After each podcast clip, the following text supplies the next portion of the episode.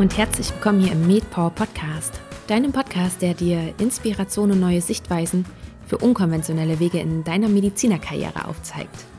Ich bin Caroline und ich freue mich, dass du bei einer neuen Episode mit dabei bist. Außerdem freue ich mich riesig, dieses und auch, das schon mal als kleiner Spoiler vorab, die nächste Folge mit dir zu teilen, denn es sind zwei, wie ich finde, sehr, sehr inspirierende Gespräche mit zwei ganz tollen Chirurginnen geworden. Heute habe ich Dr. Johanna Ludwig zu Gast. Sie ist Fachärztin für Orthopädie und Unfallchirurgie und das Spannende bei Johanna ist, dass sie ganz klassisch als Unfallchirurgin tätig ist und dies auch gar nicht verändern will. Denn Johanna liebt ihren Job, wie du nachher auch nochmal von ihr selber hören wirst. Dennoch setzt sie sich sehr, sehr stark für unsere ärztliche Weiterbildung ein. Warum es gerade dieses Thema ist, dem sie sich verschrieben hat, das hörst du dir am besten selber von ihr an. Ich kann dir aber so viel schon mal vorab verraten, dass hätte sie sich ein Thema aussuchen dürfen, wäre es nicht die ärztliche Weiterbildung geworden. Ich finde, das beschreibt die Problematik dieses Thema auch ganz wunderbar, denn wir sind uns alle ganz bewusst, dass das ein super wichtiges Thema ist und scheuen uns doch manchmal davor, solche Themen dann eben auch anzugehen. Johannas Lösung dazu war, einen Master in Surgical Science and Practice in Oxford zu absolvieren, der eben perfekt zu diesem Thema passt. Worum es genau in diesem Master geht, wie er aufgebaut ist und vor allem auch, wie Johanna das zeitlich integriert hat, denn sie steckte, während sie den Master gemacht hat, noch in der eigenen fachärztlichen Weiterbildung und sie hat diese von den Stunden her auch nicht reduziert. Über all das sprechen wir im Interview. Und auch wenn der Master für Chirurgen und Chirurginnen ausgelegt ist und du jetzt nicht chirurgisch tätig bist, so kann ich dir trotzdem das Interview nur wärmstens empfehlen. Viele Aspekte, auf die wir eingehen, sind nicht rein chirurgische Natur und lassen sich auch super auf andere Disziplinen übertragen. Außerdem finde ich, dass es sich echt lohnt, sich diesen Master und die ganze Thematik einmal anzuhören, denn ich habe mir währenddessen ganz oft gedacht, warum gibt es das nicht für uns? Beziehungsweise warum gibt es das nicht für alle Ärzte und Ärztinnen?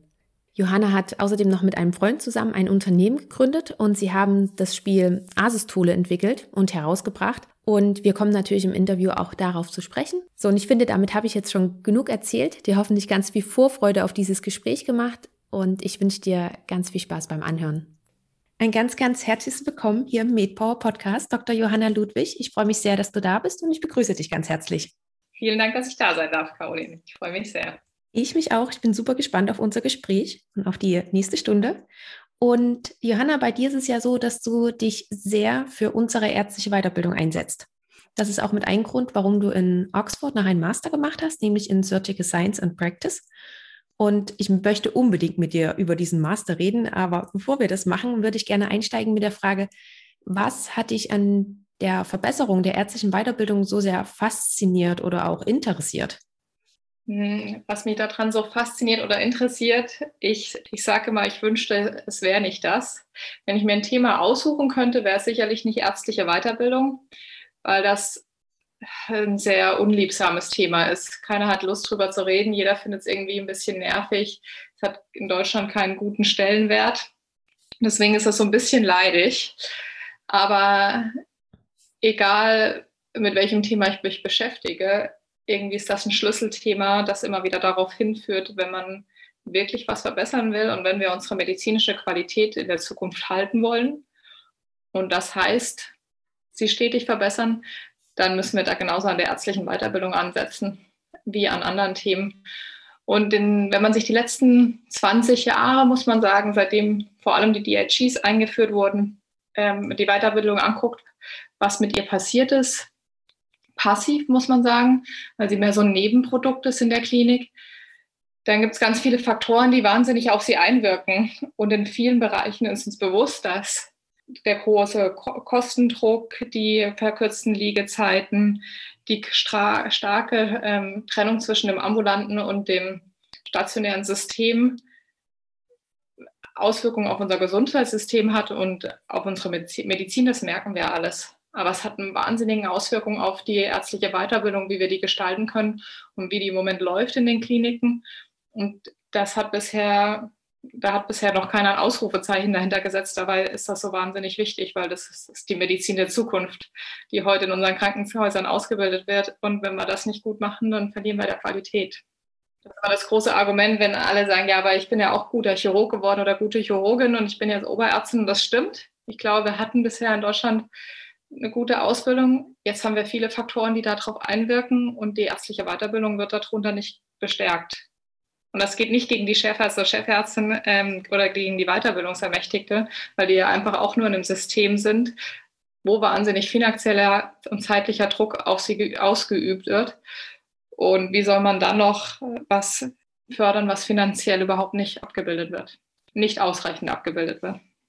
Ähm, ich glaube, da sprichst du ganz, ganz vielen Assistenzärztinnen und Ärzten aus der Seele, die sich denken, ja, genau, ich wünsche mir auch eine bessere Weiterbildung, weil oftmals ist es ja auch so, jedenfalls sehe ich das von meinem Standpunkt aus, man wünscht sich ja auch wirklich eine bessere Weiterbildung. Man möchte mehr und anders auch gefördert werden, als immer nur zum Beispiel ins kalte Wasser geworfen zu werden. Und weiß ich nicht, nach drei Wochen wenn man neu auf, in irgendeinem Krankenhaus auf irgendeiner Station ist, in drei Wochen schon den ersten 24-Stunden-Dienst zu schieben, wenn man gerade mal weiß, wo ungefähr, wo man etwas findet, wenn man etwas braucht. Ähm, jetzt ist es aber auch so, weil du hast gesagt, das war auch so, so ein leidiges Thema. Wie genau bist du denn dann aber dazu gekommen, dann zu sagen, okay, das ist ein Thema, ich sehe da das Problem und ich gehe auch den nächsten Schritt und gehe dieses Problem an, weil oftmals ist es ja der leichtere Weg, das Problem zu sehen und dann vielleicht darüber zu meckern, dass es vom Chefarzt zum Beispiel oder von den Kollegen eben nicht umgesetzt wird. Ja, ich glaube, meckern war ein großer Anfang damit. Ähm, ich habe ehrlich gesagt erst den Master gemacht. Also ich habe gemerkt, dass mir viele Sachen, die irgendwie in der Medizin passieren, nicht passen. Ich irgendwo viele Themen sehe, wo ich denke, das kann auch nicht sein, dass das so ist. Ein Gefühl, das, glaube ich, jeder Assistenzarzt und jede Assistenzärztin kennt, wo sie denken, äh, das ist doch doof und das macht doch keinen Spaß und jetzt ähm, hat die wieder und glaubst du nicht und das kann doch wohl nicht wahr sein, dass wir das so machen. Und dann habe ich mich gefragt, ähm, was man eigentlich gegen all diese Punkte tun kann und mir ist bewusst geworden, dass ich das eigentlich gar nicht richtig weiß. Und ich habe dann mit vielen Menschen gesprochen aus anderen Bereichen und habe dann gelernt, dass in anderen Ländern das mittlerweile fast gang und gäbe ist, dass man sich in den Bereichen dann eben weiterbildet. Und so bin ich auf diesen Master gekommen. Das ist ein Master in Oxford, der von Chirurgen für Chirurgen gemacht ist. Sehr spannend, weil man merkt, wenn 25 Chirurgen aus aller Welt im Raum sind, dann haben die doch relativ viele Gemeinsamkeiten, was Charakterzüge angeht. Und das kann sehr witzig sein. Und die, diese Chirurgen, die, die das Programm ins Leben gerufen haben, die haben gesagt, ja, als wir damals Chirurgen geworden sind, haben wir das Gefühl, wir werden so ein bisschen ausgebildet als operative Roboter. Also man wird, ist, unsere Ausbildung wird wahnsinnig viel auf das Operative gelegt. Wenn man aber richtig guter Chirurg sein will, dann braucht man noch ganz viele Sachen, die wir eigentlich nicht beigebracht kriegen, die aber in anderen Professionalitäten und in anderen Berufen gelehrt werden und die man richtig lernen kann, was einem das Leben wesentlich leichter und was die Medizin auch besser machen kann. Und darauf haben die das aufgebaut. Ähm, das waren dann Module zu ganz unterschiedlichen Themen und da ging es dann darum, um Qualitätsverbesserungen oder Human Factors. Das war ein Thema zum, äh, zum Thema Weiterbildung, ein Thema, wo es nur um Innovationen geht. Wie nehme ich denn Innovation wahr? Wie kriege ich raus, ob die gut ist und wie bringe ich denn sowas rein ne? gegen diese Struktur Krankenhaus? Das haben wir ja noch nie so gemacht und ähm, das machen wir seit 20 Jahren so und ähm, ein Thema zum, zur Frage Evidenz. Also was ist denn evidenzbasierte Medizin? Wie kann ich denn gute Evidenz beurteilen? Also mehr als, mehr als nur P-Werte. Und wie kann ich danach in meinem Leben handeln? Ähm, und das war wahnsinnig spannend für mich, weil die mir zum einen natürlich viel Wissen vermittelt haben, zum anderen einem aber auch äh, in einen, muss man fast sagen, reingelegt haben, so eine ganz andere neue Denkweise. Also wenn ich jetzt ein Problem sehe, rege ich mich manchmal immer noch auf, aber habe immer irgendwie auch den Anspruch, okay, wenn ich das sehe, habe ich nicht auch die Aufgabe, das zu verbessern. Weil derjenige, der eben Probleme sieht und der es im System drin ist, der hat so viel mehr Insights und so viel mehr die Chance, irgendwas zu verändern, als jemand, der nur von außen da drauf guckt. Und wenn man dann noch schafft, irgendwie so ein bisschen die Vogelperspektive einzunehmen und ein paar Tools an der Hand hat, okay, wie kann ich das denn jetzt analysieren und wie können wir das zusammen verbessern, ähm, dann ist das wahnsinnig wertvoll. Und da habe ich eben Chirurgen aus der ganzen Welt getroffen. Und wenn man sich so mit denen unterhält, habe ich gemerkt, die reden von Sachen, von denen habe ich noch nie was gehört. Also das ging dann um Workplace Assessments oder um deren Examen und ähm, um deren Clinical und Educational Supervisor. Und ich, ich dachte, oh mein Gott, das ist ja, es läuft ganz anders. Und am Anfang dachte ich ehrlich gesagt, okay, das ist richtig, richtig gut und was wir machen, ist einfach nur katastrophal. Also wir machen ja wirklich auch noch Weiterbildung, wie sie vor ungefähr 100 Jahren Halstead übrigens mal eingeführt hat, der aus Deutschland kam. Also das ist ein grunddeutsches Prinzip, dieses Weiterbildungssystem. Ich so, ich gehe sechs Jahre an eine Stelle, durchlaufe da was, mache auch, mach diesen Katalog durch, mehr oder weniger, und mache danach eine mündliche Prüfung. Und in anderen Ländern hat man eben diese kompetenzbasierte Medizin entwickelt und eingeführt und dadurch ein ganz anderes Weiterbildungssystem und Stru äh, Konstrukt entworfen. Und heute sage ich, ich kann nicht sagen, dass das andere besser ist, ähm, weil dazu müsste es Evidenz dazu geben. Und es gibt Evidenz dazu, dass unterschiedliche Weiterbildungsprogramme eine unterschiedliche Qualität von Ärzten und Ärztinnen ausbildet, die im Patientenoutcome relevant sind. Also rein auf der Evidenzebene. Ne, es gibt nicht nur Evidenz für irgendwie Hüftprothesen, Narkosearten und so weiter, sondern es gibt genauso Evidenz für Weiterbildung. Also kann ich nicht sagen, deutsche Weiterbildung schlechter als amerikanische oder englische, neuseeländische, australische, norwegische, niederländische. Aber im seltensten Falle ist was, was in keinster Weise kontrolliert und verbessert wird, mit das Beste. Und deswegen glaube ich, dass es schwer Zeit wird, dass wir wenigstens gucken, wo stehen wir, wenn wir das so weitermachen wollen. Ich finde, das ist super spannend, was du gerade gesagt hast, dass es eingeführt wurde und seitdem auch gar nicht mehr großartig verändert wurde. Hast du. Ja, also ich bin ja selber in der Ärztekammer, es gibt jetzt viele Menschen, die würden mir widersprechen und sagen, doch, wir hatten die Weiterbildungsreform, die letzte war, glaube ich, 2007 und gerade führen wir wieder eine ein und wir machen jetzt auch kompetenzbasierte Weiterbildung. Aber zur Weiterbildung gehört halt einfach mehr als ein Weiterbildungskatalog und ein Logbuch, das jemand unterschreibt. Ähm, zur Weiterbildung gehört sich eigentlich überlegen, was will ich denn vermitteln? Also gar nicht, der muss jetzt 50 Knietaps gemacht haben, das bei uns immer, das sind 10 oder 20 Spinalanästhesien. Äh, sondern was will ich denen denn vermitteln? Und Kanada hat eine ganz interessante Studie gemacht, die haben das groß aufgelegt, weil die gemerkt haben, unsere Welt hat sich ja auch verändert. Ne? In den letzten 20 Jahren sind, ist das Internet gekommen. Wir haben ganz andere Patienten vor uns sitzen. Früher war das irgendwie, die, die haben vielleicht mal noch im Brockhaus was nachlesen können, ansonsten haben die geglaubt, was der Arzt oder die Ärztin sagt, weil die hatten ja auch keine Informationen. Und jetzt sitzt man vor jemandem, der einen anderen Anspruch zum einen hat. Also man will ja nicht nur überleben, man will eine Lebensqualität haben. Die wissen auch, was ihnen von der Krankenkasse zusteht. Und die haben innerhalb kürzester Zeit das alles gegoogelt und haben so viele wahnsinnige Informationen, die ungefiltert sind. Und vor, vor allem sitzen komplett andere Patienten als vor 20 Jahren.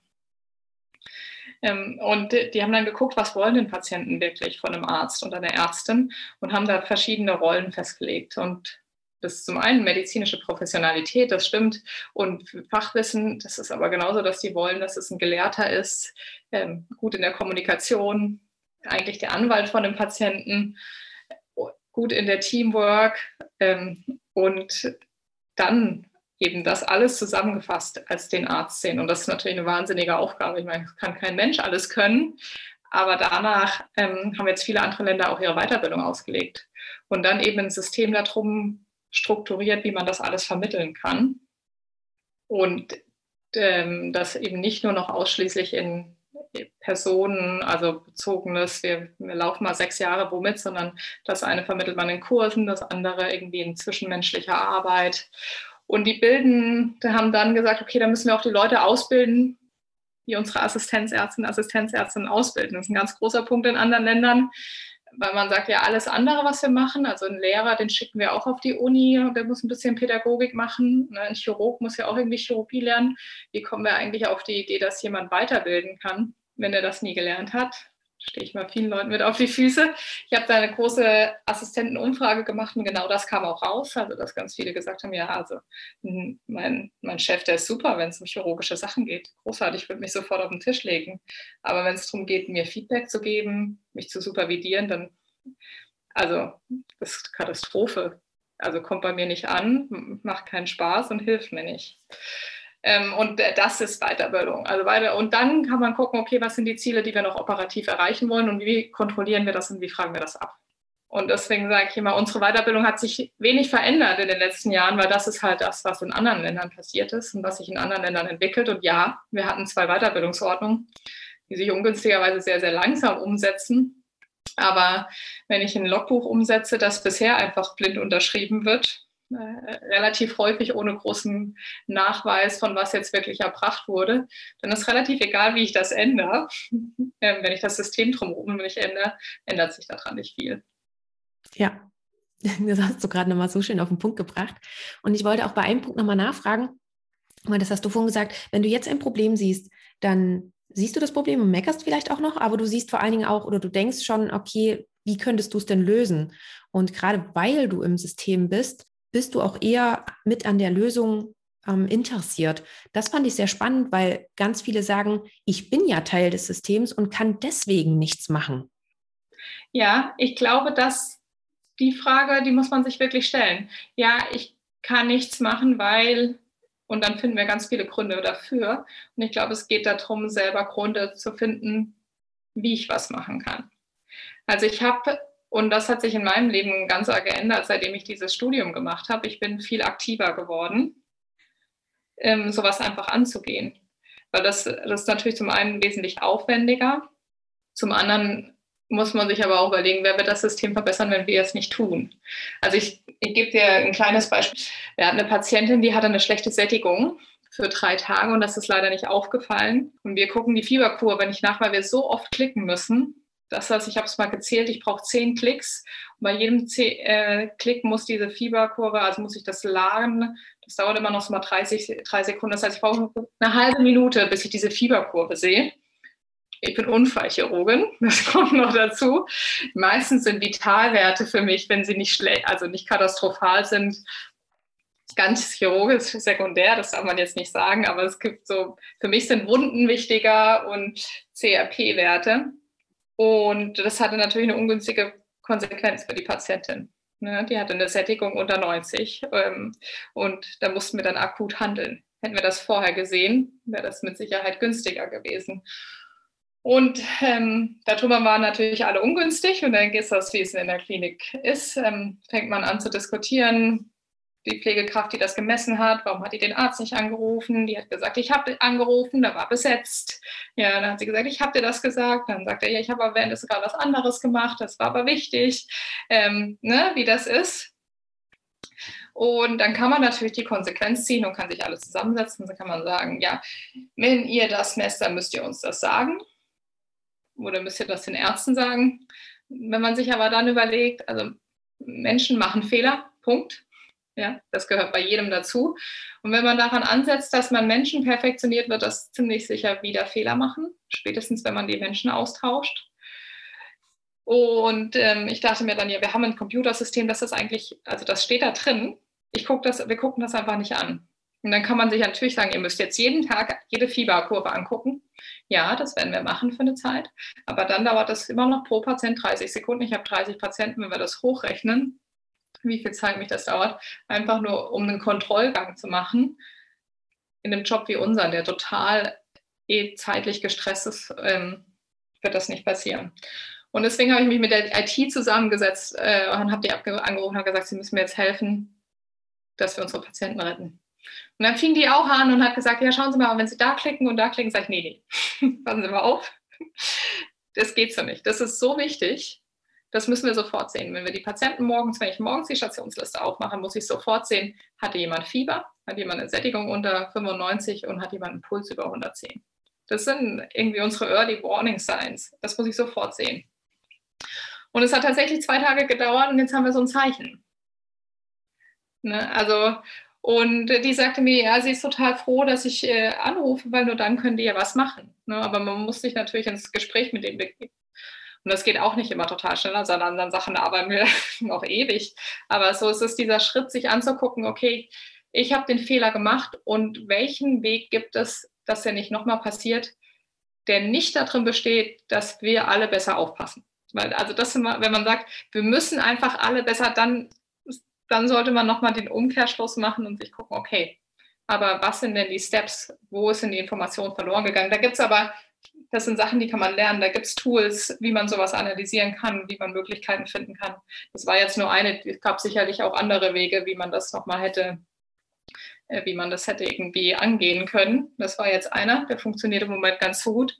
Also es geht darum, den Fehler zu sehen, sich zu überlegen, was hat zu dem Fehler geführt und da an verschiedenen Stellen zu schauen, kann man da irgendwo ansetzen und den Punkt zu finden, der nicht darin endet, dass man alle, dass alle besser aufpassen.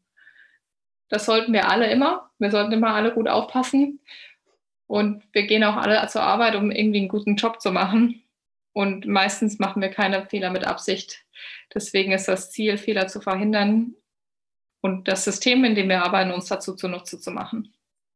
Mm, gerade bei dem Beispiel, was du jetzt gerade mit angebracht hast, musste ich mir auch so vorstellen, dass die Anfangshürde, da sich zu sagen, okay, ich überlege mir jetzt, wie könnte man das vielleicht anders machen und dann tatsächlich bei der IT anzurufen und mit denen kurz das Problem durchzugehen. Also was ich sagen will, ist, dass die Anfangshürde bestimmt viel, viel höher war als dann die eigentliche Aufgabe oder das, die eigentliche Tätigkeit, wie, ja. wie lange das dann auch gedauert hat, beziehungsweise wie viel Zeit das auch für dich dann gekostet hat, oder? Das stimmt. Also das, zum einen ist das ex, extra Arbeit, die man sich selber macht. Äh, und zum anderen ist es natürlich am Anfang, habe ich mich auch oft gefühlt, wie ähm, denken die da nicht, ähm, wer ist das eigentlich, äh, was denkt die eigentlich, wer sie ist. Ähm, aber meistens, wenn man das gut kommuniziert, wichtiger Punkt. Und irgendwie einen Lösungsvorschlag hat oder bereit ist, dann in die Diskussion zu gehen und das nicht persönlich nimmt. Ja, also auch wenn jemand irgendwie sagt, nee, du, ich finde das total äh, den Vorschlag schlecht oder ich finde, das geht dich nichts an, das nicht persönlich nehmen, sondern also es, es geht um die Sache und nicht um einen persönlich. Mhm. Ich glaube, das ist auch nochmal ein ganz, ganz wichtiger Punkt. Ja, das ist gut, dass du das einfach nochmal äh, ansprichst und erwähnst, weil ich glaube, meine Erfahrung, ähm, nicht nur von, von meiner klinischen Tätigkeit, jetzt auch von Formulaturen oder so, dass ganz oft irgendwelche Sachen einfach nur persönlich genommen werden. Und man adressiert eigentlich nie persönlich das Gegenüber, sondern immer das Problem, um was es gerade geht. Ja, genau. Und da, also das fällt mir natürlich auch manchmal leichter, manchmal schwerer. Aber ich glaube, das sollte man sich immer noch mal klar machen, dass es eigentlich um die Sache geht. Und wir werden häufig in der Medizin, glaube ich, persönlich, weil wir einen sehr stressigen Job haben und unter viel Druck stehen, und dann einfach nochmal einen Schritt zurück zu machen. Und dann ist das Schöne auch, wir haben ja ein, ein Fach, wo man noch relativ viel verbessern kann. Also wir arbeiten ja nicht irgendwie in der Autoindustrie, die irgendwie schon 10.000 Autos innerhalb von drei Stunden vom Band laufen lassen, die hinterher alle ziemlich gut dabei rumkommen. Und selbst die verbessern ja ihre Sachen immer noch weiter, sondern wir arbeiten ja in einem Feld, wo wir wirklich noch sehr, sehr viel verbessern können, was ich wahnsinnig schön finde. Das kann ja auch Spaß machen. Ja, das vor allen Dingen finde ich ein guter Blickwinkel, das so rumzusehen, anstatt das eher als Riesenberg an Arbeit zu sehen, den man noch vor sich hat, sondern zu sagen, wir haben noch ganz viel Potenzial und wir können alle aktiv mitgestalten. Ja, und von allem, was wir im Moment profitieren, muss man ja auch mal sagen, profitieren wir ja, weil irgendjemand mal gesagt hat, hey, das muss doch besser gehen. Ja. Ähm, all das, was du jetzt gerade so ein bisschen angesprochen hast, gerade auch dieses lösungsfokussierte Denken, waren das alles Sachen, die du im Master mitgenommen hast? Ja. Also speziell dort oder waren das auch so Sachen, die du woanders schon vorher mitgebracht hast? Also ich glaube, das äh, ist natürlich irgendwie auch ein bisschen eine Typsache, aber gerade ähm, Probleme analysieren, Lösungen angehen, Lösungswege dann ja auch implementieren, das habe ich da total strukturiert gelernt. Und ich, das, ich dachte vorher nicht, dass das was ist, was man lernen kann oder lernen sollte, weil das ja irgendwie, entweder hat man eine Lösung oder hat man keine. Aber das ist genauso eine Strategie, wie irgendwie sich eine Operation zurechtlegen. Ne? Dann gucke ich halt in ein Buch und überlege mir die einzelnen Schritte, dann schaue ich mir das Material an. Und genauso kann man äh, also Fehlerkultur lernen oder Probleme verbessern, Probleme analysieren, ähm, Qualität verbessern, Abläufe sich anschauen. Also genauso gibt es dafür auch Tools. Mhm. Ähm, hattest du denn mal eine Phase bei dir in deiner eigenen Weiterbildung, dass du gesagt hast, dass es dir zu viel wird im Sinne von, dass du überlegt hast, vielleicht auch mal den Job zu wechseln oder auszusteigen oder was anderes zu machen? Ja, also ich habe auch immer wieder Menschen in meiner Umgebung, die mir das sehr raten und sagen, das würde auch meinem Gehaltscheck sehr gut tun. ähm, weil wir ja auch was richtig Schönes an unserem Beruf wahnsinnig viele Möglichkeiten haben, in, wie wir arbeiten können. Ich mache den Beruf einfach wahnsinnig gerne. Also ich, äh, obwohl es die Angebote schon gab, ich mache den Beruf einfach wahnsinnig gerne. Ich bin super gerne Chirurgin, ich operiere gerne und ich mag eigentlich auch unseren Job mit der Patienten- und Patientinnenbetreuung. Wenn man das alles mal wegnimmt und man ausgeschlafen zur Arbeit kommt und alles hintereinander machen kann, nicht 20 Sachen gleichzeitig machen muss, dann haben wir eigentlich einen richtig tollen Job. Ja, bin ich voll bei dir. Sehe ich genauso. Ähm, dann würde ich jetzt noch, noch mal so ein bisschen auch um das ganze Drumherum von diesem Master zu sprechen kommen. Hol uns doch da einmal bitte ab, wie bist du überhaupt darauf aufmerksam geworden? Weil das ist ja auch, wie du vorhin erzählt hast, ein Master in Oxford. Wie genau hast du überhaupt so weit außerhalb von Deutschland geschaut, sage ich jetzt mal. Wie ist der Master abgelaufen? Wie war das mit Präsenzveranstaltungen? Wie hast du das in deine Weiterbildung integriert bekommen? Wenn du uns da einmal so ein bisschen mitnimmst, bitte. Sehr, sehr gern. Ähm, ich habe einen alten Freund, als ich nach Berlin gezogen bin, habe ich einen alten Freund getroffen und der hatte selber noch ein Studium in Oxford äh, darauf gemacht. Hat zu mir dann gesagt, die haben ein super Programm für Chirurgen. Und dann dachte ich mir, ja, das ist klar, du bist ja auch ein Freak. Ähm, und dann hat er mir das nochmal gesagt, dann habe ich das mal gegoogelt, ne, was man so macht und dachte mir, so, das hört sich super an. Das hört sich echt so an, als könnte das viele Antworten auf viele Fragen geben und auf viele Ärgernisse. Und dann dachte ich, ja, aber ja, das ist aber halt auch Oxford. Ähm, die nehmen da ja auch nicht jeden. Und dann habe ich den interessanterweise wieder getroffen und der hat einfach nicht aufgehört damit. Und dann hat er zu mir gesagt, weißt du, bewirb dich einfach mal, weil selbst in so einem Bewerbungsverfahren lernt man schon extrem viel von sich. Und dann dachte ich mir, okay, das kann ich machen. Und das ist also ist auch wirklich ein interessantes Bewerbungsverfahren, gerade im Bereich der Medizin. Also das erste Mal, dass ich irgendwie Menschen brauchte, die mir Referenzen für mich schreiben, ich habe da ein richtiges Interviewgespräch geführt, also nicht wie bei uns in der Medizin, sondern ähm, habe hab da irgendwie Elevator Pitches und sowas für trainiert und ähm, wurde dann tatsächlich angenommen. Und das ist ein Präsenzmaster, also das, er ist ausgelegt dafür, dass den Chirurgen und Chirurginnen machen, die arbeiten ähm, in allen Stufen, also eher so fangen an in der fortgeschrittenen Weiterbildung, da war ich ja auch eher so eine von den Jüngeren und dann geht das bis in die Chefarztriege, ähm, also international. Und dadurch, dass es in solchen Modulen aufgebaut ist, hat man eben vorher eine Vorbereitung, dann eine Woche harte Präsenz und danach eine Nachbereitung, wo man jedes Mal eine richtige, äh, also Assignment schreiben muss, ähm, einen wissenschaftlichen Beitrag oder eben eine Qualitätsverbesserung, die sich auch immer auf deine eigene Umgebung und auf deine eigenen Erfahrungen äh, stützt und da eigentlich integriert werden soll. Also die Idee ist schon, dass das nicht irgendwelche Theorie ist, die man da auswendig lernt, sondern dass das was ist, was man sofort anwendet. Und das waren schon, also dann gibt es eine richtige Masterarbeit. Also da muss meine Doktorarbeit, weiß ich nicht manchmal, ähm, was da mehr Arbeit war, weil das natürlich schon ein hoher Anspruch ist. Deswegen hat die Uni auch den Ruf, wobei man sagen muss, dass auch eine also unglaubliche Betreuung ist.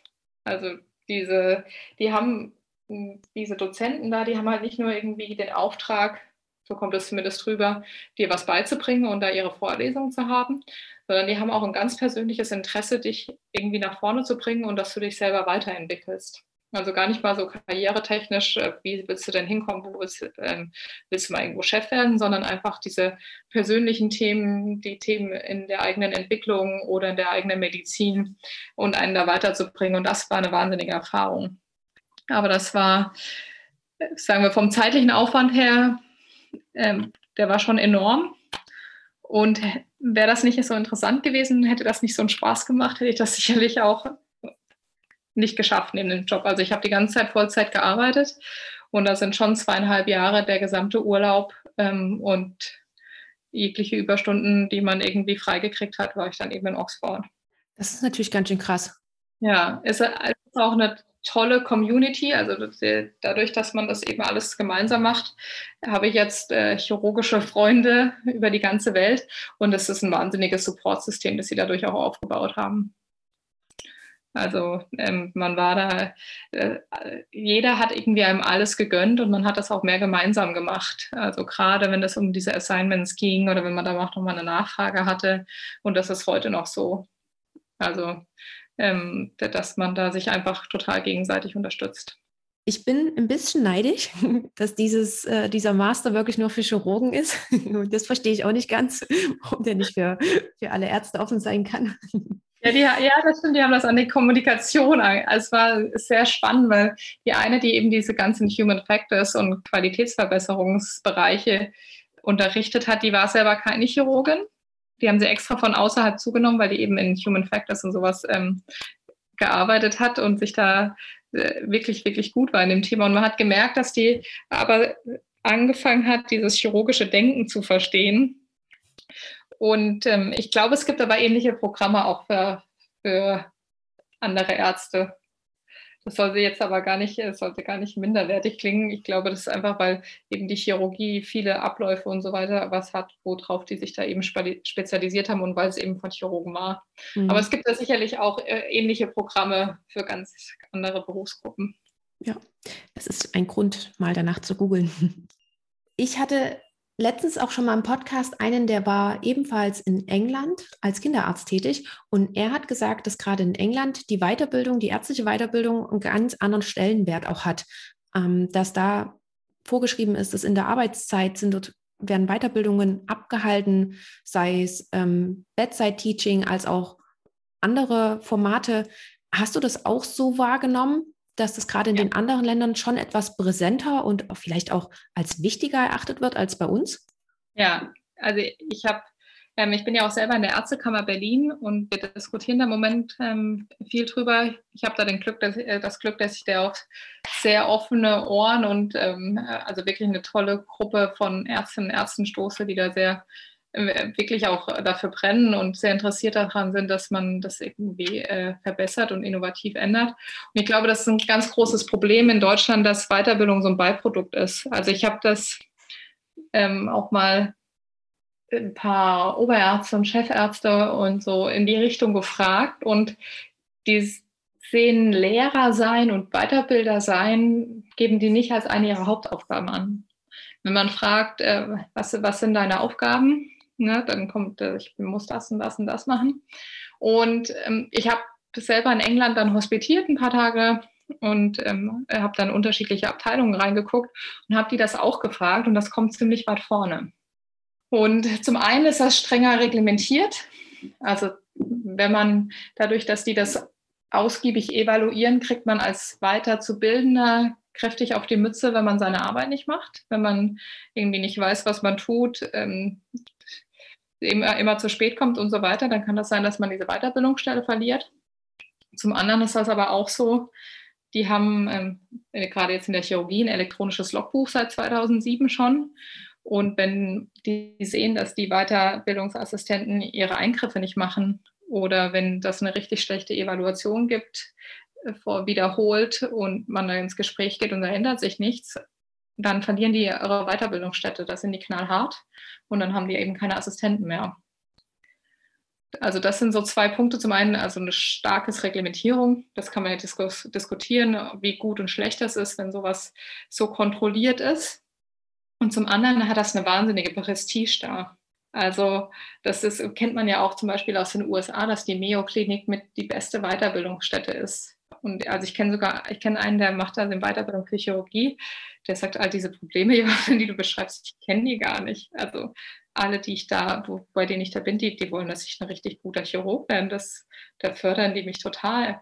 Und ähm, da in vielen anderen Ländern kann man eben auch, wie das bei uns zum Beispiel ist, wenn man weiß, ja, der ist Starchef oder der macht kann jetzt immer nur so ein bisschen für die Chirurgie liegen, der ist ein richtig toller Schulterchirurg oder der macht da die ganzen Prothesen. Ich weiß nicht, wie das in der Anästhesie ist. Der macht da die absoluten Regionalverfahren oder die haben eine ECMO-Station mit 20 Betten. Ähm, und so gibt es es in anderen Ländern, dass man sagt, äh, die machen eine richtig gute Weiterbildung. Also da kann man sich schon Weiterbildung auch auf eine Fahne schreiben. Das hat richtig viel Prestige. Ja, das erinnert mich gerade wieder daran, dass es ja ganz oft so ist, wie man den Blickwinkel auf etwas hat oder wie man ähm, auch welcher, welchen Standpunkt man zu etwas vertritt. Und das strahlt man dann natürlich nach, nach außen aus. Und wenn viele Ärzte in anderen Ländern sagen, Weiterbildung ist uns wichtig, dann ist es ja klar, dass sie auch dort ihren Fokus mit drauflegen.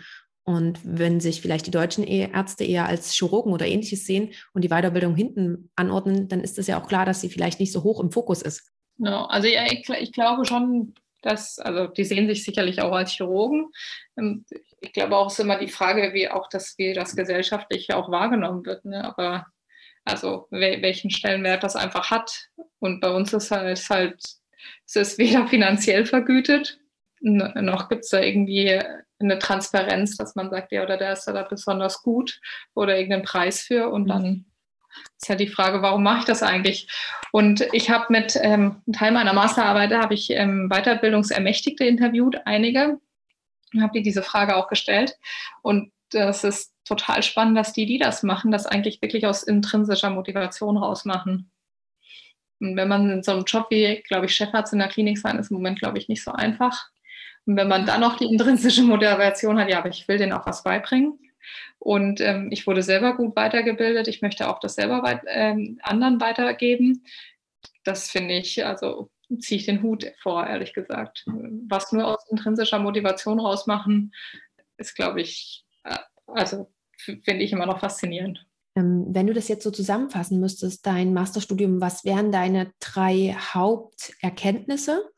Und hast du dir vielleicht auch schon überlegt, was du damit machen möchtest? Möchtest du sozusagen all das, was du dort an Wissen gewonnen hast, in Anführungsstrichen nur in deiner Klinik anwenden? Oder hast du dir auch vielleicht, du hast schon gesagt, du engagierst dich in der Ärztekammer. Ähm, also wie hast du dir vielleicht auch überlegt, das etwas ja, weiter streuen zu können? Also ich glaube, mit die wichtigsten Dinge, die ich für mich selber daraus genommen habe, jetzt, dass es an uns selber liegt, das zu verändern, was wir geändert haben wollen. Ähm, dass das Zeit braucht, aber dass sich das lohnt, wenn man das angeht. Und dass man sich nicht entmutigen lassen darf, wenn das nicht immer gleich klappt oder wenn man nicht Everybody's Darling dadurch ist. Also gerade durch Thema Weiterbildung macht man sich auch ziemlich unbeliebt. Ähm, und trotzdem geht es darum, gemeinsam da einen Weg zu finden und nicht einen Konflikt daraus zu machen. Ich glaube, das ist was, was, was mir auch gerade im Thema Weiterbildung wichtig ist, weil das in vielen Einzelkliniken immer ein Konflikt ist zwischen Weiterbildungsermächtigten und Weiterzubildenden. Und eigentlich wollen alle dass da gute Ärzte draus werden. Und jetzt müssen wir das System noch dahin bringen, dass es das auch wieder ermöglicht in den Gegebenheiten, die wir im Moment haben. Ähm, wo ich mal hin will, ist eine richtig gute Frage. Also ich arbeite, ich, ich arbeite nicht nur in der Klinik.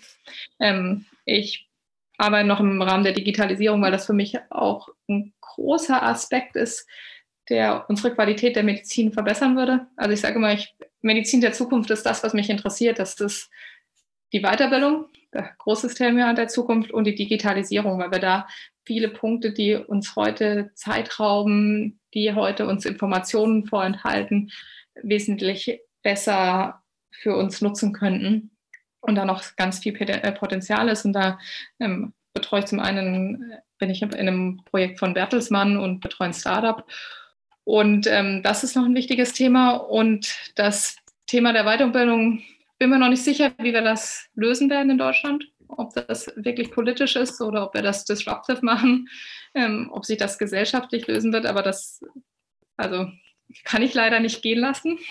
Ich merke immer wieder, dass das einfach ein Thema ist, das mich, das in meinen Augen so wichtig ist, dass es sich lohnt, sich dafür einzusetzen, auch wenn das ein sehr, sehr langwieriges Thema ist.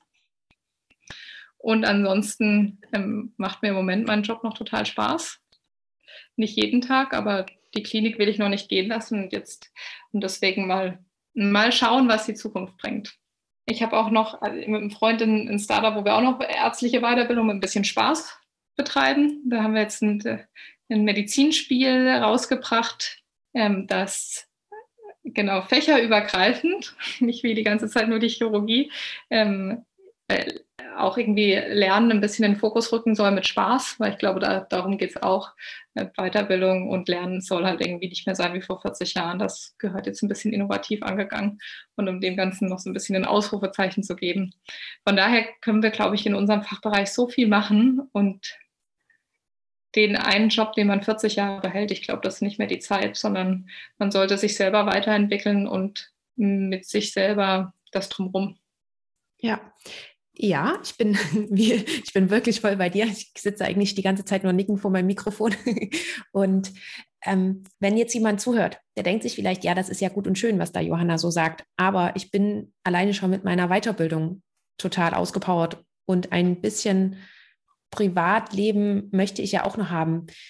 Jetzt hast du noch ein paar Projekte aufgezählt, die bei dir noch so nebenbei laufen.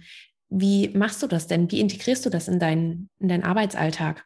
Hm, ich glaube, organisiert sein ist eine wichtige Eigenschaft oder was Wichtiges, was man lernt im Arztberuf.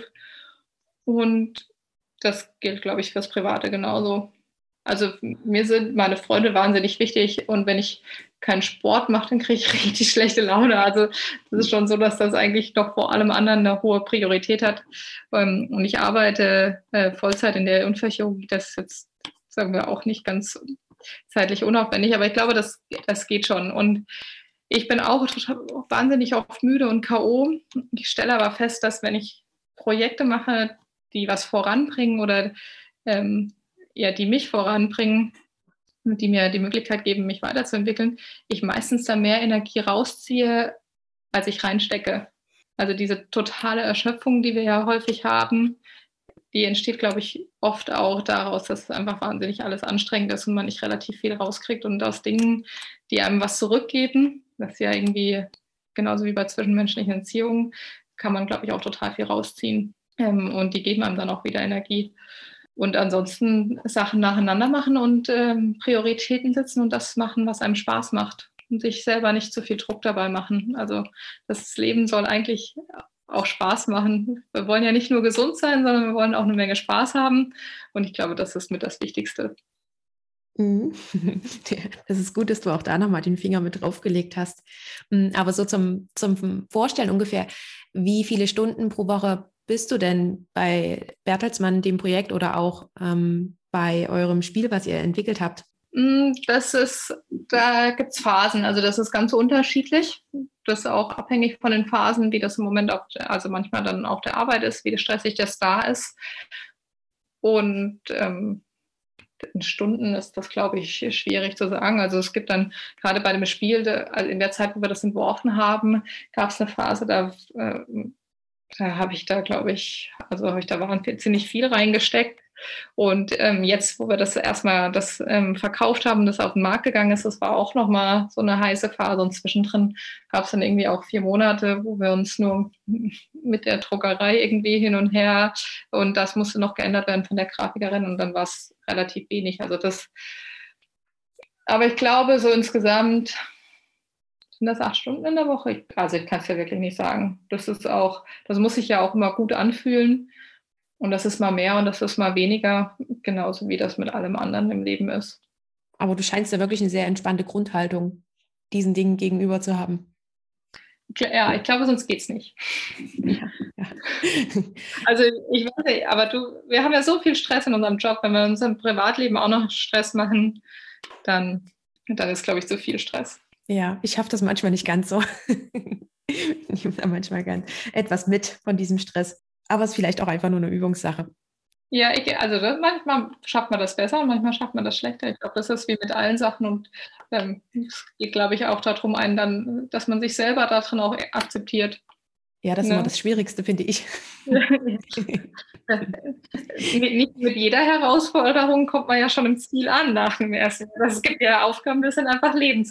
So ein bisschen wie mit der ärztlichen Weiterbildung. Das, das dauert ein bisschen. Da braucht man einfach ein bisschen Geduld. Ja, aber auch das muss erstmal in meinem Kopf oder musste erstmal in meinem Kopf ankommen. Ja, da arbeite ich auch immer noch dran. Ich würde noch ganz kurz nochmal auf euer Spiel zurückzukommen. Ähm, also es heißt Asistol und ich habe auch schon eine Version hier bei mir liegen, aber ich habe tatsächlich noch keinen gefunden, der das mit mir spielen will. Von daher habe ich es leider noch nicht ausprobiert. Ähm, mich würde aber noch interessieren, wie ihr überhaupt auf die Idee gekommen seid und warum ihr dann auch noch gesagt habt, ja, komm, lass das jetzt mal machen. Das ist, äh, ist ziemlich witzig. Ich habe also ich habe das mit einem Freund gemacht, der auch Mediziner ist und komplett ausgestiegen ist von der Klinik äh, und jetzt digitale Medizin macht und da Business ist und so weiter.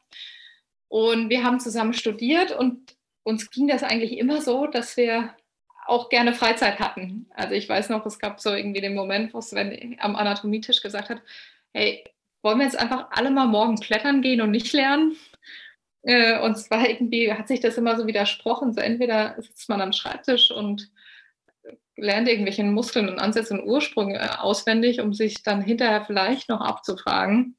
Oder man hat irgendwie ein witziges äh, Studentenleben und das draußen hat Spaß. Und da ja eigentlich alle Mediziner soziale Wesen sind, also man studiert selten Medizin, wenn man nicht irgendwie gerne Menschen um sich hat oder es so ein bisschen eine soziale Veranlagung hat. Also ich glaube, der, der Standard-Medizinstudent oder Studentin, die sind eigentlich schon Menschen, die gerne äh, sozial irgendwie interagieren. Und dann fängt man so ein Studium an, wo man sieben, äh, sieben Jahre lang einfach nur büffelt. Und dann haben wir einfach äh, das gemacht, wo wir, also wir kamen irgendwie auf die Idee und dachten, das wäre eigentlich genau das Richtige gewesen. Irgendwie so ein Spiel, wo man so nebenbei was lernt und eine Menge Spaß miteinander hat. Also und man kann das, ich glaube, man kann das auch relativ gut als Trinkspiel umfunktionieren. Ähm, wurde schon ausprobiert, hat gut, ging gut und trotzdem kann man sich das auch irgendwie ernsthaft ein bisschen als Abfragen nutzen. Die Karten sind auch so konstruiert, dass man unterbewusst, wir sind noch sehr gespannt, ob das geht, ähm, die Worte dann so damit verbindet, dass es hoffentlich sogar ein bisschen beim Kreuzen hilft. Und es soll einfach genau das, also verbinden, es soll Spaß mit Lernfaktor sein damit man sich eben nicht nur entscheiden muss, ja, gehen wir jetzt eigentlich klettern oder lernen wir es, sondern dass man sagen kann, hey, komm, wir treffen uns heute Abend, wir spielen was. Und es ist trotzdem nicht so, dass wir ein schlechtes Gewissen haben, weil wir eigentlich lernen sollten, sondern man macht das irgendwie zusammen und gleichzeitig. Und deswegen gibt es das erste Produkt und das heißt ähm, Asystole. Also es ist so ein bisschen das, was wir selber hätten haben wollen. Und es trainiert noch wahnsinnig gut Kommunikation, was ja das Wichtigste ist, was man braucht im Mediziner da sein. Also gleich zwei Fliegen mit einer Klappe geschlagen. Genau. Ja. Wie lange habt ihr denn dafür gebraucht, um dieses Spiel auch zu entwickeln? Ähm, also die Idee kam uns vorletztes Jahr im November 2000. Hm, nee, das stimmt gar nicht. Ich muss kurz überlegen. Doch 2019 im, äh, im November kam uns die Idee. Und dann haben wir das gemacht und das ist, also wir mussten dafür eine Firma gründen und dann kommen auf einmal alle solche Sachen, von denen man, wenn man eigentlich klinisch arbeitet und einfach nur Ärztin ist, nicht so viel Ahnung hat. Da habe ich viel dazu gelernt. Ähm, und dann haben wir die Firma gegründet und das Spiel gemacht und dann ging das, ähm, dann stimmt irgendwas immer mit dem Design nicht, dann war das mit der Druckerei das schwierig, dann musste, haben wir was nicht beachtet. Also das war eine spannende Zeit. Ähm, und jetzt seit Februar gibt es es im Handel. Mhm. Also wir haben dann einfach mal gesagt, ja, also es ist so ein bisschen das gleiche wie, wie die, die Idee mit, wenn einem auffällt, dass irgendwas nicht gut läuft oder dass man irgendwas verändern sollte. Warum sollten wir das, warum eigentlich nicht? Wir machen das jetzt.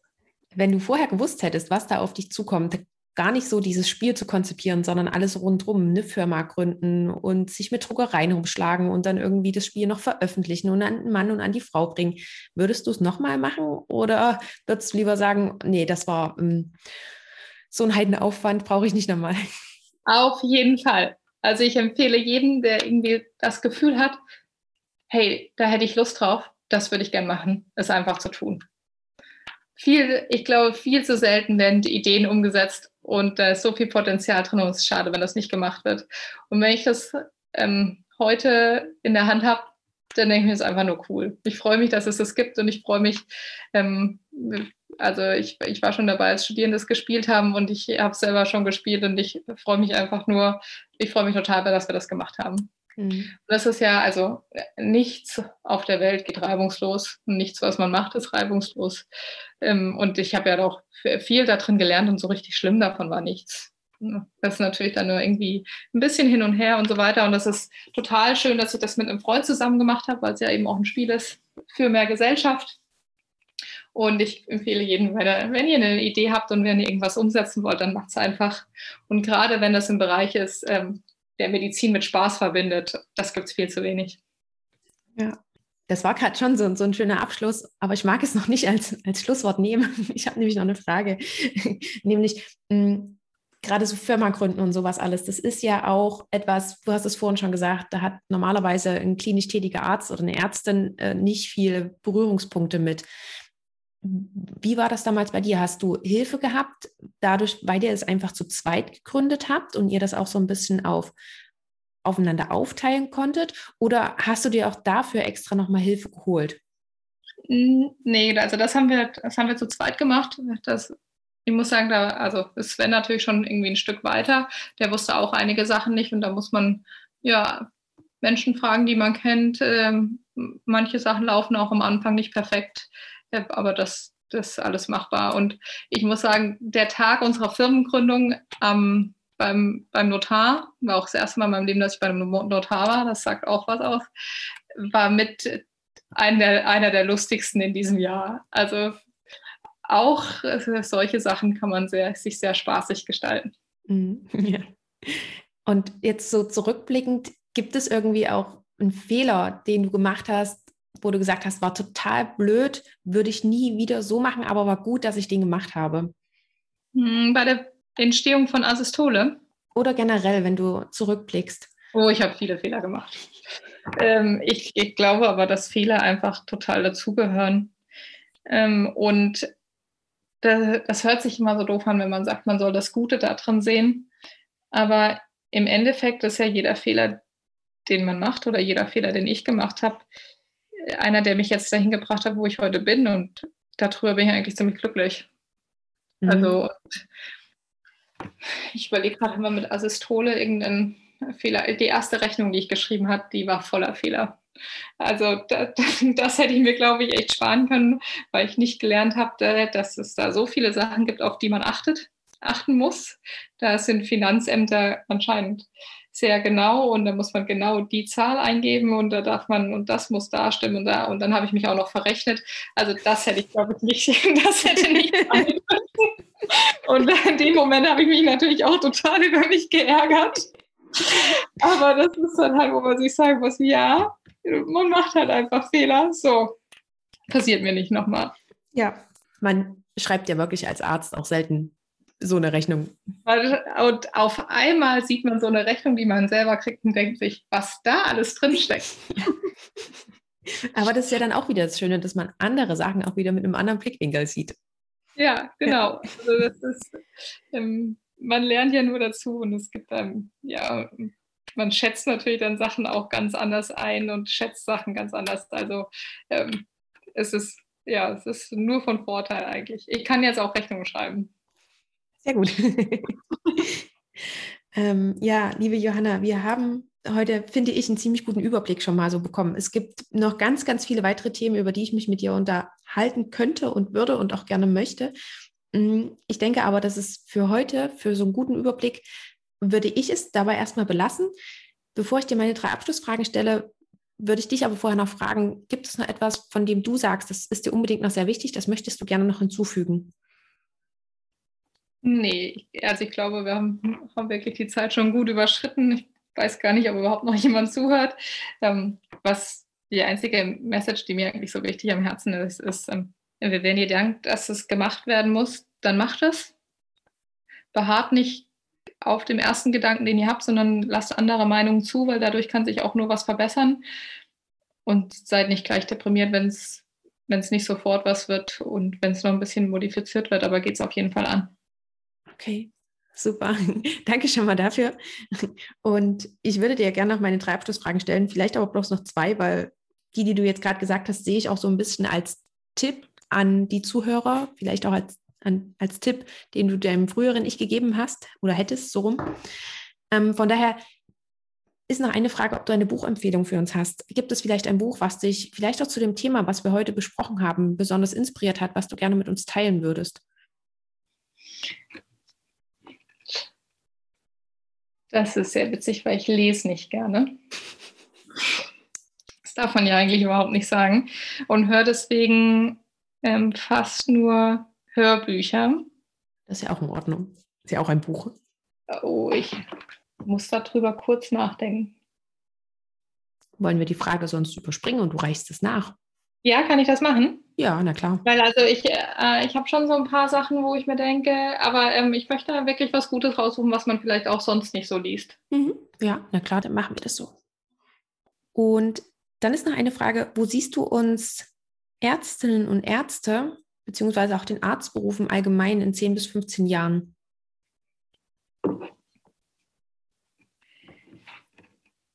Nicht da, wo ich ihn gerne hätte. Okay. Das geht aber damit einher, dass äh, hm, ich ein bisschen ungeduldig bin, sagt mein Oberarzt, aber dass ich glaube, dass wir dringend viel ändern müssen. Ähm, ich habe mich sehr mit unserem Arztberuf beschäftigt und mit dem, was in den letzten 20 Jahren passiert ist. Und die Erfahrung zeigt, dass gerade die Medizin und unser Arztberuf sich sehr langsam ändern. Ich glaube, dass aber jetzt dringend eine wahnsinnige Änderung notwendig ist. Und deswegen sehe ich optimistisch die Weiterbildung in einem ganz anderen Stellenwert, in einem ganz anderen Konstrukt, mit einem ganz anderen Support. Und ich glaube, dass wir von diesem Arztberuf, den wir heute haben, immer mehr wegkommen, dass man nur noch Arzt ist und dass wir viel mehr werden und auch irgendwie Gesellschaft mehr in die Gesellschaft integriert. Also dass die durch Digitalisierung und dadurch andere Patienteninteraktion Arzt und Patient sein nicht mehr nur in einem Sprechstundenzimmer äh, passiert, sondern irgendwie integrativer in den Alltag integriert wird. Wobei das wahrscheinlich mehr in 30 Jahren der Fall sein wird. Ich sehe uns hoffentlich mit mehr Zeit für den Patienten. Das Das ist die große Hoffnung.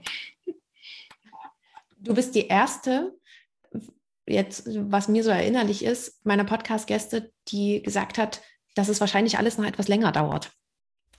Tatsächlich.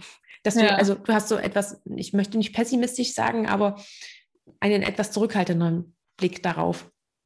Ja, ich habe ich hab das einfach also gerade was die Weiterbildung angeht, wenn wir uns angucken, die kompetenzbasierte Weiterbildung, ich meine, das haben wir jetzt vor mehr als, äh, glaube ich, vor mehr als fünf Jahren haben wir entschieden, dass man, dass wir eine neue Weiterbildungsverordnung brauchen. Und jetzt gerade sind wir in den Weiterbildungsgremien und diskutieren einfach nur einen neuen Katalog. Ne? Also da geht, diskutieren wir nicht neue Strukturen oder neue Prüfungssysteme oder wie wir das finanziell unterstützen wollen. Wir diskutieren jetzt gerade, schreiben wir jetzt noch zehn Knieprothesen da rein oder nicht? Und das dauert wahnsinnig lang, mhm. gerade durch den Föderalismus und durch die Politik, glaube ich, dass das wahnsinnig langsam geht. Und auch, weil wir ja als Ärzte und Ärztinnen sehr innovationsscheu sind.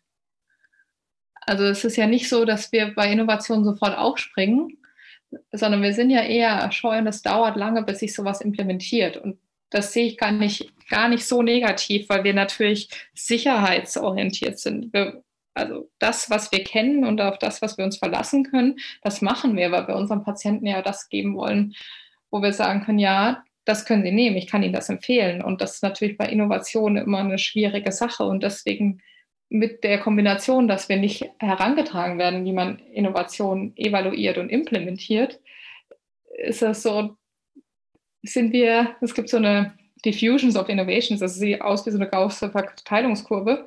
Und ganz, ganz vorne sind Innovators, dann kommen die Early Adopters, die Majority, die Early Majority und dann sind wir so auf der Hälfte. Und dann kommt noch die Late Majority und ähm, äh, dann irgendwie das Schlusslicht, das immer was dagegen hat. Und die, die wenigsten Ärzte sind im Bereich der Innovators oder der Early Adopters. Also meistens sehen wir sehr die Late Majority. Und das ist, glaube ich, irgendwie Teil unseres Naturells und auch uns irgendwie anerzogen und wahrscheinlich auch ein Sicherheitsfaktor in der Medizin. Von daher gar nicht unbedingt negativ, aber deswegen glaube ich, dauert das noch deutlich länger, bis da wirklich viel passiert. Danke dir für deine Einschätzung und ganz, ganz lieben Dank auch für deine Zeit und dass du uns so viele Einblicke gegeben hast und dass du uns vor allen Dingen auch nochmal so einen anderen Blickwinkel geboten hast für die ärztliche Weiterbildung, was wir auch machen können. Und ich würde einfach sagen, falls noch irgendjemand Fragen hat, dann kann er sich mit dir in Verbindung setzen, wenn das für dich in Ordnung ist. Ich würde deine Kontaktdaten in die Show Notes packen. Und Auf jeden Fall, gerne, jederzeit. Super, danke dir. Und ansonsten packe ich natürlich auch den Master mit rein in die Show Notes, falls es noch für irgendjemanden interessant ist. Der kann da auch gern mal nachschauen. Aber jetzt möchte ich mich erst nochmal bei dir für das Interview bedanken. Vielen Dank dir auch für deine Geduld und das ähm, ruhige Zuhören. Und wenn es irgendwie Interesse gibt oder Nachfragen, gerne jederzeit. Das war das Interview mit Dr. Johanna Ludwig. Und du hast schon gehört, Johanna fiel es nämlich gar nicht so leicht, eine Buchempfehlung abzugeben. Deswegen hat sie nach dem Interview noch einmal darüber nachgedacht und eine Sprachnachricht geschickt, um so ihre Empfehlungen noch mit uns zu teilen. Das schon mal vorab. Wie immer findest du das alles in den Show Notes, auch die Links dazu. Und natürlich möchte ich dir die Empfehlung nicht vorenthalten und deswegen gibt's die jetzt persönlich noch einmal von Johanna. Buchempfehlung ist für mich schwierig, da ich selber ehrlich gesagt nicht gerne lese und meistens Hörbücher höre. Und deswegen möchte ich euch untypischerweise einen TED Talk mitgeben, weil ich den, obwohl es kein Buch ist und auch kein Hörbuch und relativ kurz ist, sicherlich schon mehr als zehnmal in meinem Leben gehört habe. Und zwar ist das The Power of Vulnerability von Brene Brown. Ähm, genau, findet ihr auf YouTube oder eben als TED Talk. Und als Buchempfehlung ein Buch, von dem ich viel gelernt habe, The Power of Habit von Charles Duhigg. Ich weiß gar nicht, ob das das auch auf Deutsch gibt, kann ich mir aber nicht vorstellen, dass das nicht übersetzt wurde. Geht in beiden Sachen dem Titel nach um Power. Witzigerweise geht es aber eigentlich in sowohl in dem TED Talk von Brene Brown wie auch in The Power of Habit eigentlich nicht wirklich um Power, sondern eben gerade um das Gegenteil. Und ähm, The Power of Habit hat mich viel gelernt, was, was unser, unser Alltag eigentlich ausmacht in dem, was wir tun, ähm, wie sehr sich Menschen verändern und wie sehr Menschen den Alltag von anderen beeinflussen und wie sehr man ihn dadurch auch beeinflussen kann.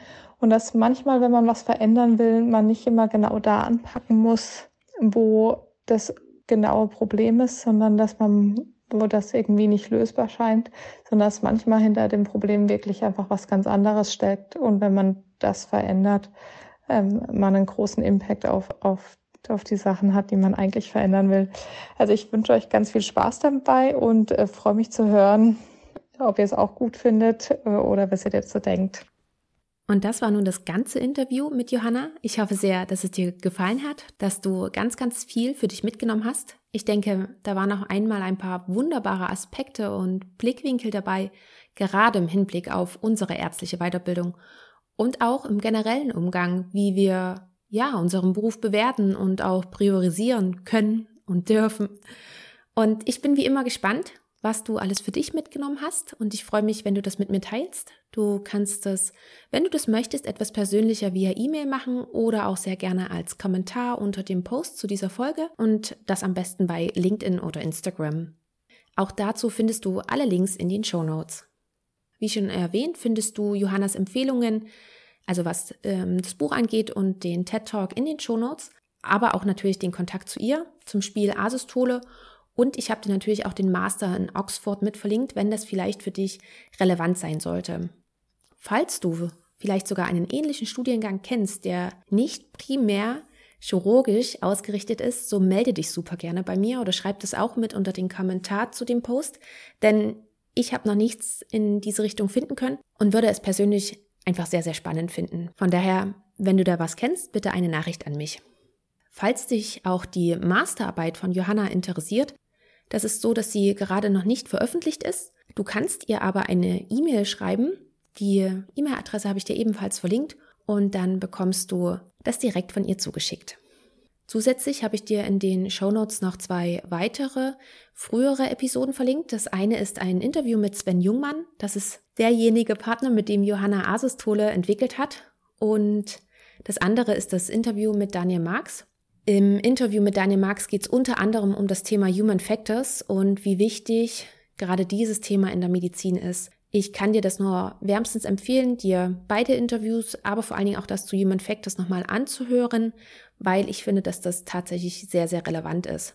Außerdem muss ich dir auch noch zwei weitere, ja, Interviews empfehlen. Johanna war nämlich bei den Kollegen von Klinisch Relevant im Podcast und hat dort ebenfalls das Thema Human Factors ausführlicher besprochen und beleuchtet und auch nochmal das Thema ärztliche Weiterbildung einfach nochmal von einer anderen Sichtweise.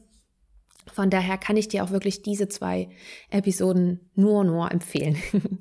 Wenn du jemanden kennst, für den oder für die die Folge interessant sein könnte, so freue ich mich, wenn du sie teilst und ich freue mich mega, wenn du in den Austausch kommst, sei es mit Johanna, sei es mit mir oder sei es vielleicht auch mit deinen Kollegen und Kolleginnen. Gerade bei diesem wichtigen Thema, es geht um unsere ärztliche Weiterbildung. Ich finde, wir sollten viel, viel mehr darüber reden. Jedenfalls ist sich das Bewusstwerden und das Reden der erste Schritt. Also wie gesagt, nochmal der Appell, melde dich super gerne bei mir oder auch gerne bei Johanna, falls du da noch Fragen hast. Du kannst sie gerne mit Fragen löchern. Damit verabschiede ich mich für heute. Ich wünsche dir einen wundervollen Tag und noch eine ganz schöne Woche. Wie im Intro schon kurz erwähnt, hören wir uns nächste Woche wieder, denn es gibt eine Folge sozusagen dazwischen, weil es einfach gerade so richtig gut passt. Denn wie schon erwähnt, ich habe noch eine Chirurgin zu Gast, das ist dann ein Woman Power Interview. Und ich freue mich jetzt schon darauf, diese Episode mit dir teilen zu können. Lass es dir bis dahin gut gehen, hab eine schöne Zeit. Ciao!